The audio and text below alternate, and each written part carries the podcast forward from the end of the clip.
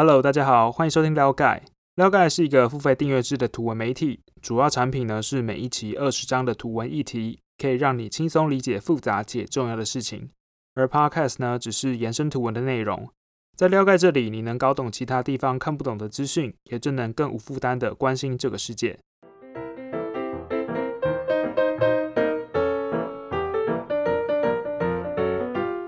其实，其实我还蛮好奇的，就是如果提到日本首相的话，你第一个会想到是谁的名字？最熟悉的应该是安倍晋三了，毕竟他是日本史上在位最长的首相。那他在位最长大概有多长呢？呃，据资料显示，他在位天数达到三千一百八十八天，算是非常长的一个时间了。不过之后安倍晋三，应该说现在安倍晋三就已经不是日本首相了。没错，就是前阵子日本出大事了，就是换首相，也就是本期 podcast 要聊的内容了。那这期 podcast 呢，是内容取自于廖盖特别公开的第六十六期图文，我会把链接放在说明栏，你可以点击网址收看完整的二十张图文。那一边听可能会更精彩，这样。那回过头来，刚提到换首相的事情嘛，那日本在九月十六号的时候就已经确认了，就是接任的新首相是菅义伟。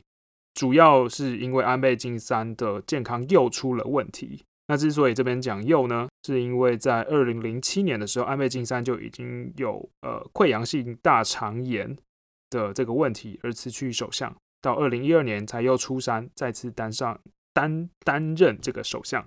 但是在今年的八月底，就是二零二零年八月底啊，又因为同样的病情，所以就决定说 OK 要交棒了，那就交给这个菅义伟。不过大家应该会蛮好奇，说这个菅义伟是谁的？那我们就先聊聊菅义伟这个人。你可能会对菅义伟这个名字不太熟了，但没关系，相信你应该有看过一张照片，就是在二零一九年四月的时候，日本有发生另外一件大事，就是日本要改年号了，就是从平成改成令和。那个时候呢，就有一张很有名的照片，就是一个大叔拿着令和两个大字，那这个继任的菅义伟呢，就是这个令和大叔。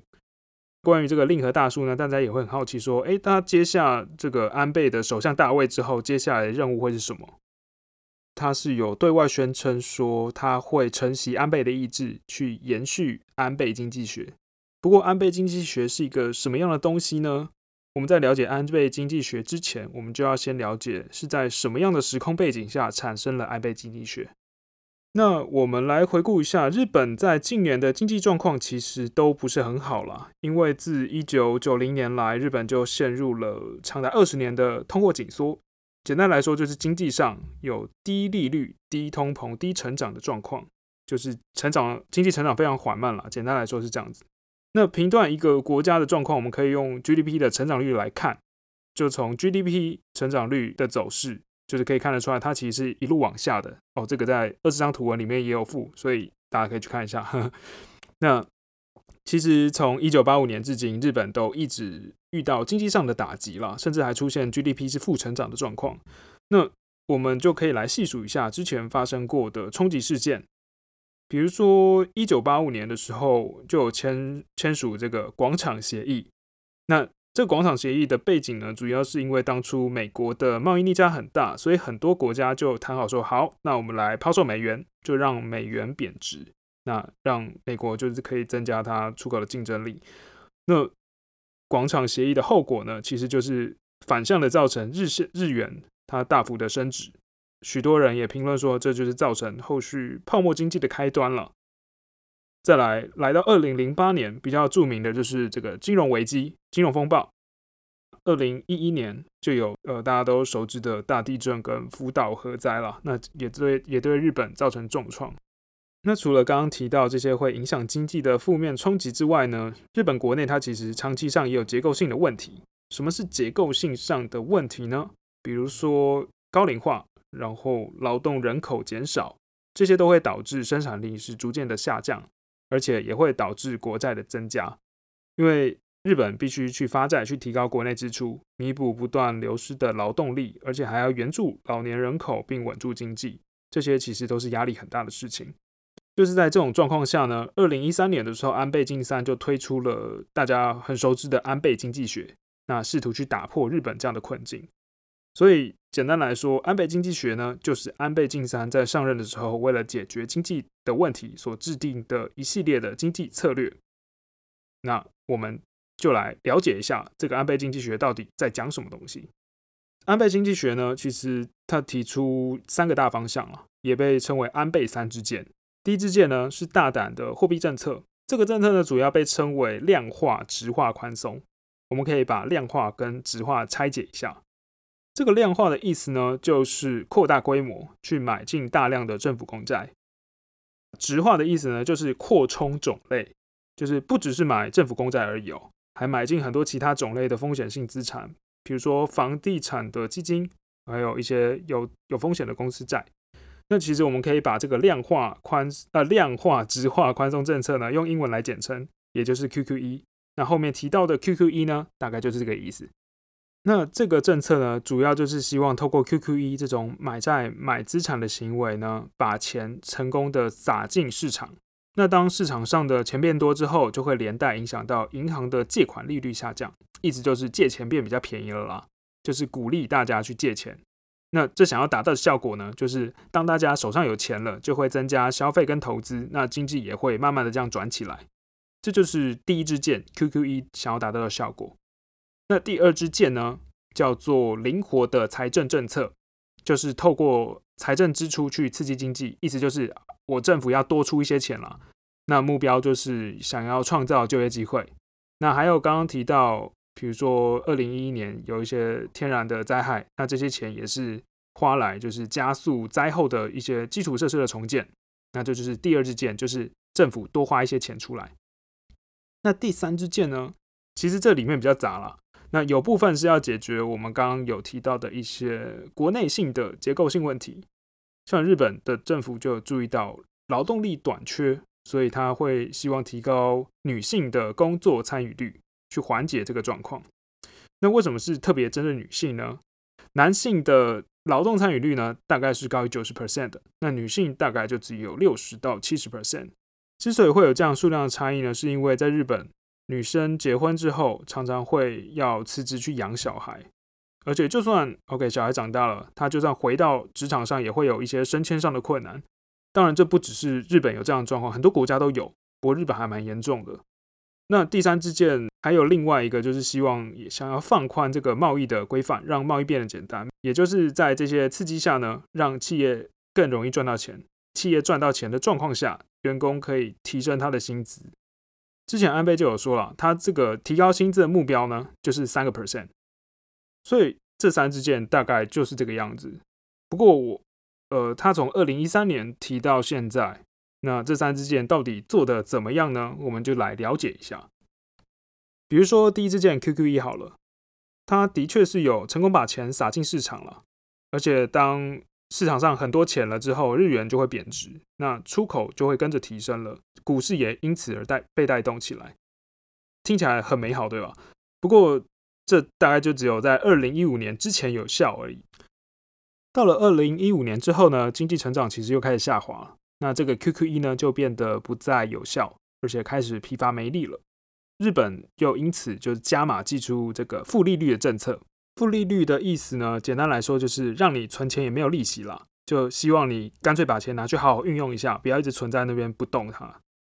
像这样的效果呢，的确是有在提振一下经济，但是后续其实又开始没力了。所以总结来看，QQE 加上这个负利率的政策呢，其实就是短期有效，长期来看，日本还是很难去走出这个通缩困境。所以第一支箭的效果大概就是这样子喽。那第二支箭呢，就是刚有提到说要提高财政支出嘛。那实际状况是如何呢？支出的确是有变多的，而且安倍从图表上来看，也是历史上支出第二高的这个首相。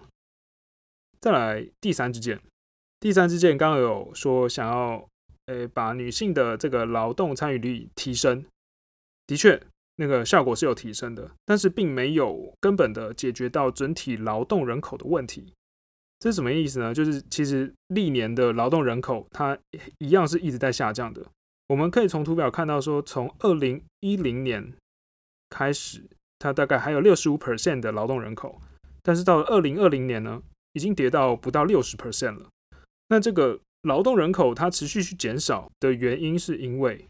它的生育率依然是低的。那生育率很低的原因，是因为在日本的托育它其实是非常困难的，就是刚刚有提到说环境其实不是很友善。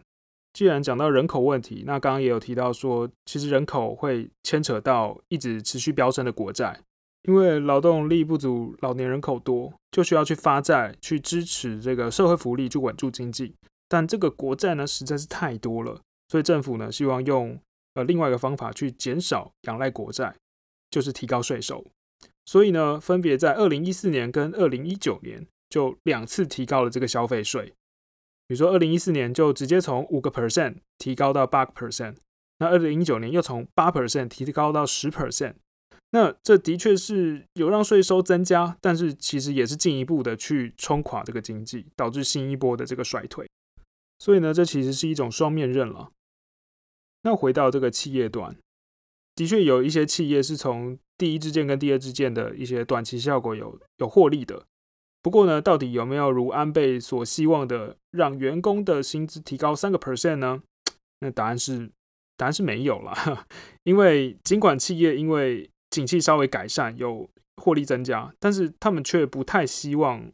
就其实不太愿意加薪，因为主要是因为以企业老板的角度来说，根本成本太高了，这些太不现实。那回到日本的这个继任者菅义伟，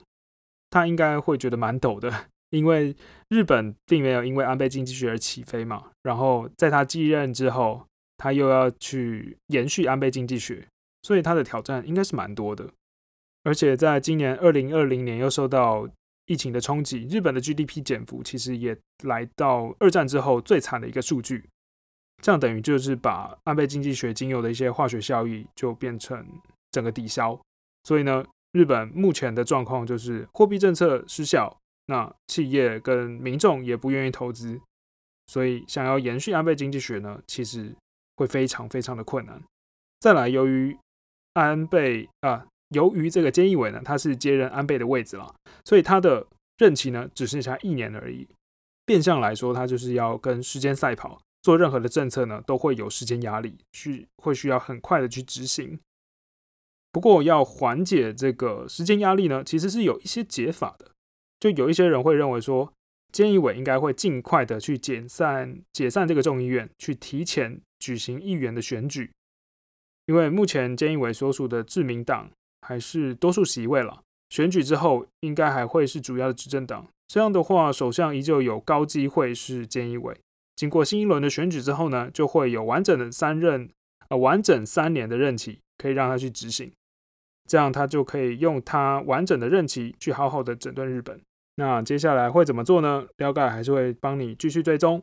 好，我们今天的内容就差不多到这边。如果你喜欢我们的内容的话，可以点击下面的链接去看这一期完整的图文。另外，了解每一个月都会出刊很多的议题啊，因为我们是每周出刊两期。像上个月的议题的话，随便举个例好了，美国在巴尔干又促成和解的议题，英国脱欧的最新的动向。还有还有什么？还有泰国示威、白俄罗斯的暴动，还有一些跟普京的关系，甚至是以色列跟阿拉伯联合大公国和解的问题，我们也有提到。所以，如果你想要解锁全部的议题的话，欢迎点击下面的链接，直接订阅了解，就可以给你自己一个理解世界的入口喽。那就这样啦，拜拜。